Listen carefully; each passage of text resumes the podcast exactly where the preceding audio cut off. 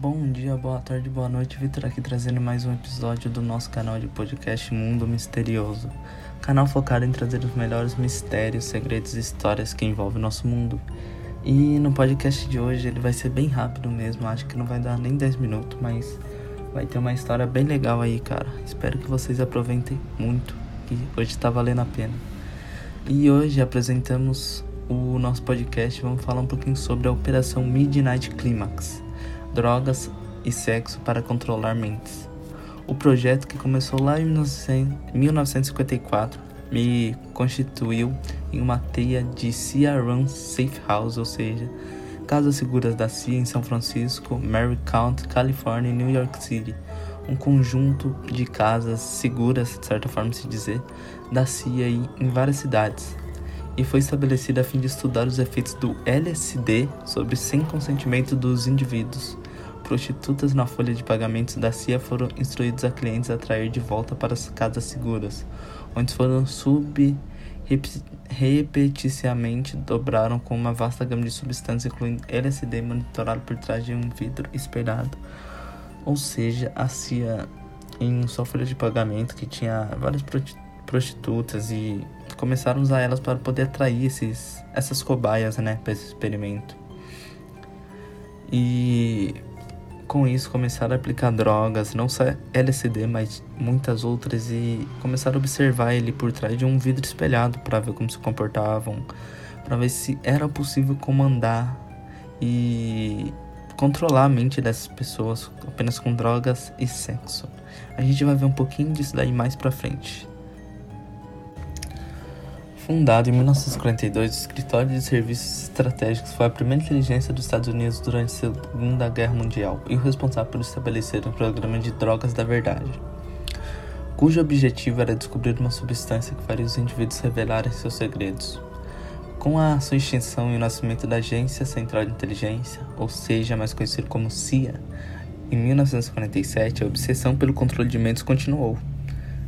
A potência norte-americana estava preocupada com a possibilidade de estar ficando para trás no ramo e ser espionada pelo Bloco Oriental. Afinal, eles descobriram que métodos de lavagem cerebral estavam sendo usados durante a Guerra da Coreia.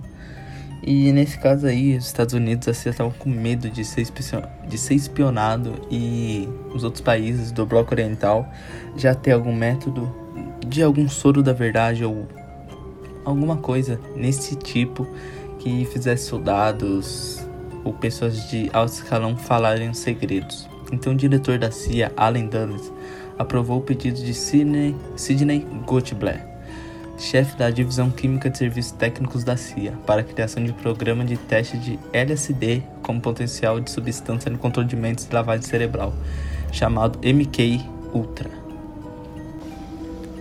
Agora falando um pouquinho sobre a ameaça vermelha, que foi um dos motivos que aconteceu tudo isso daí.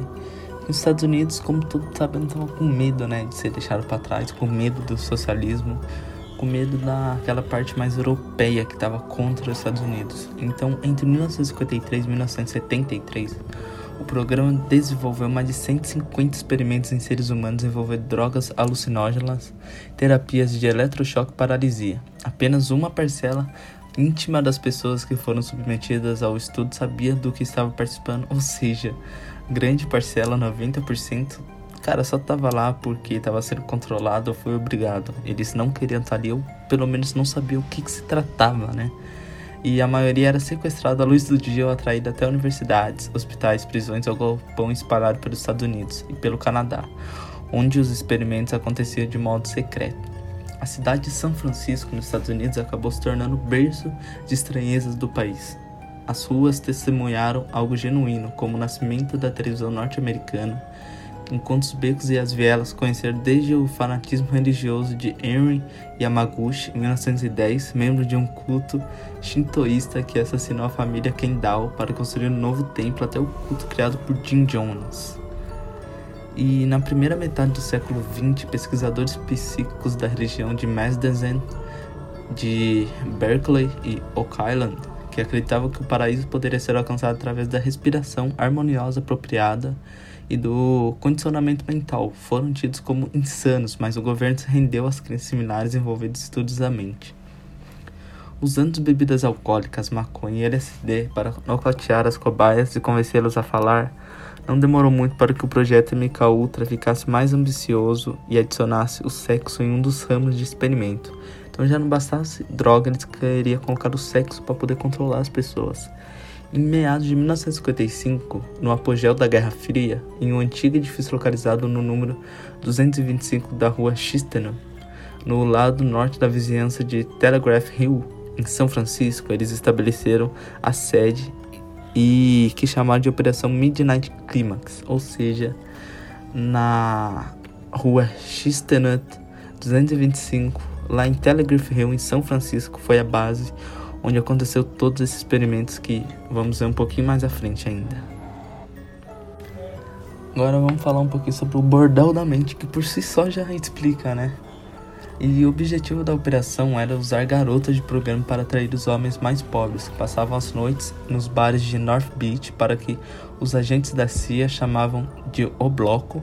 O local tinha uma pitoresca aparência de bordel francês, decorado com gravuras de Henry de Toulouse-Lautrec, fotos de dançarinas de cancan e mulheres em práticas sexuais de bondage. Havia espelhos bidirecionais instalados por toda parte para que os agentes observassem os seus espectros enquanto a droga fazia efeito. A CIA queria saber como o sexo poderia ser usado para convencer alguém a falar. Descobrimos que os homens estavam focados apenas nas necessidades hormonais. Eles não estavam pensando na carreira ou em qualquer outra coisa naquele momento. Apontou George Hunter em um relatório das primeiras observações feitas naquele local. Por isso, ele e os outros agentes passaram a se perguntar se fazer com que as mulheres oferecessem algum serviço sexual extra funcionaria e acabaram concluindo que o período após a relação sexual era considerado mais eficaz. Os homens esperavam que as mulheres fossem embora logo, mas quando elas diziam que ficariam mais algumas horas, eles se tornavam emocionalmente mais vulneráveis. E as mulheres que trabalhavam na operação eram pagas em cheats, em dinheiro simbólico que elas poderiam usar para obter favores judiciais.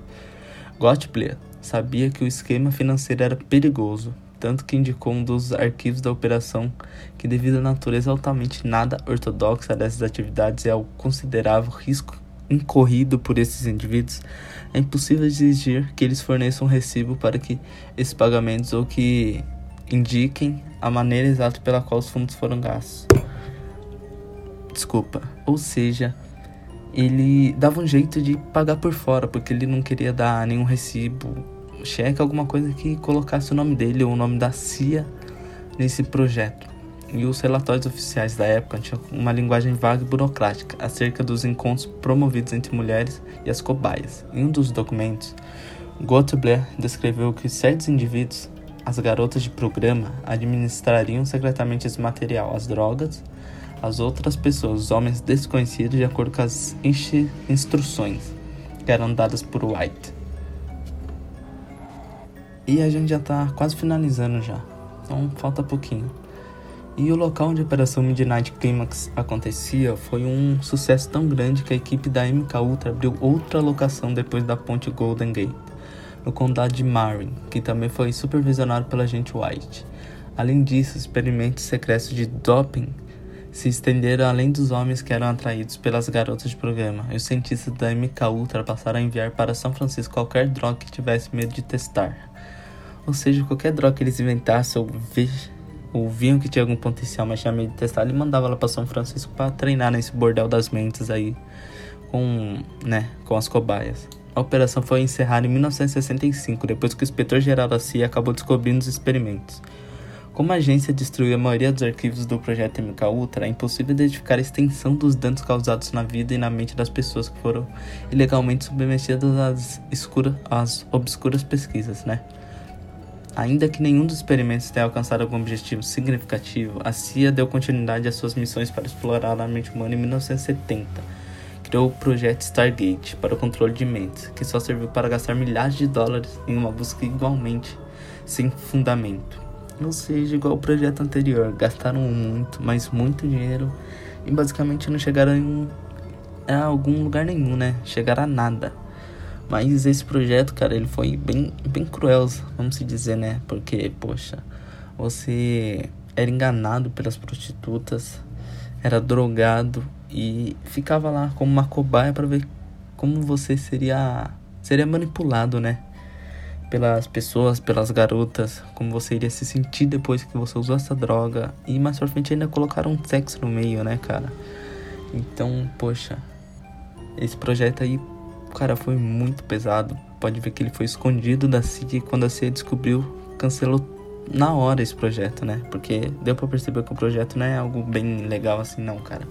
Projeto bem obscuro, né? Ficou guardado aí muito tempo, por isso que, como eu falei aqui, cara, estragaram, sumiram com todos os documentos que tinha a ver com esse MK Ultra aí. Então hoje em dia é impossível você achar ele, né? Porque a CIA quer esquecer, quer esconder totalmente que esse projeto foi, foi feito, que esse projeto existiu. Mas como eu disse, esse daí foi o podcast de hoje, cara. Foi bem rapidinho aí, só pra passar essa história aí pra vocês mesmo. Espero que vocês gostem. E se gostar, siga aí. E se puder, cara, posta lá no Instagram, lá, compartilha no Facebook com seus amigos e vamos ajudar o podcast a crescer, cara. Cada dia mais vamos melhorando a qualidade e trazer podcast melhores para vocês, histórias melhores. Então só fica aí no aguardo que logo logo tem outra. Muito obrigado e falou!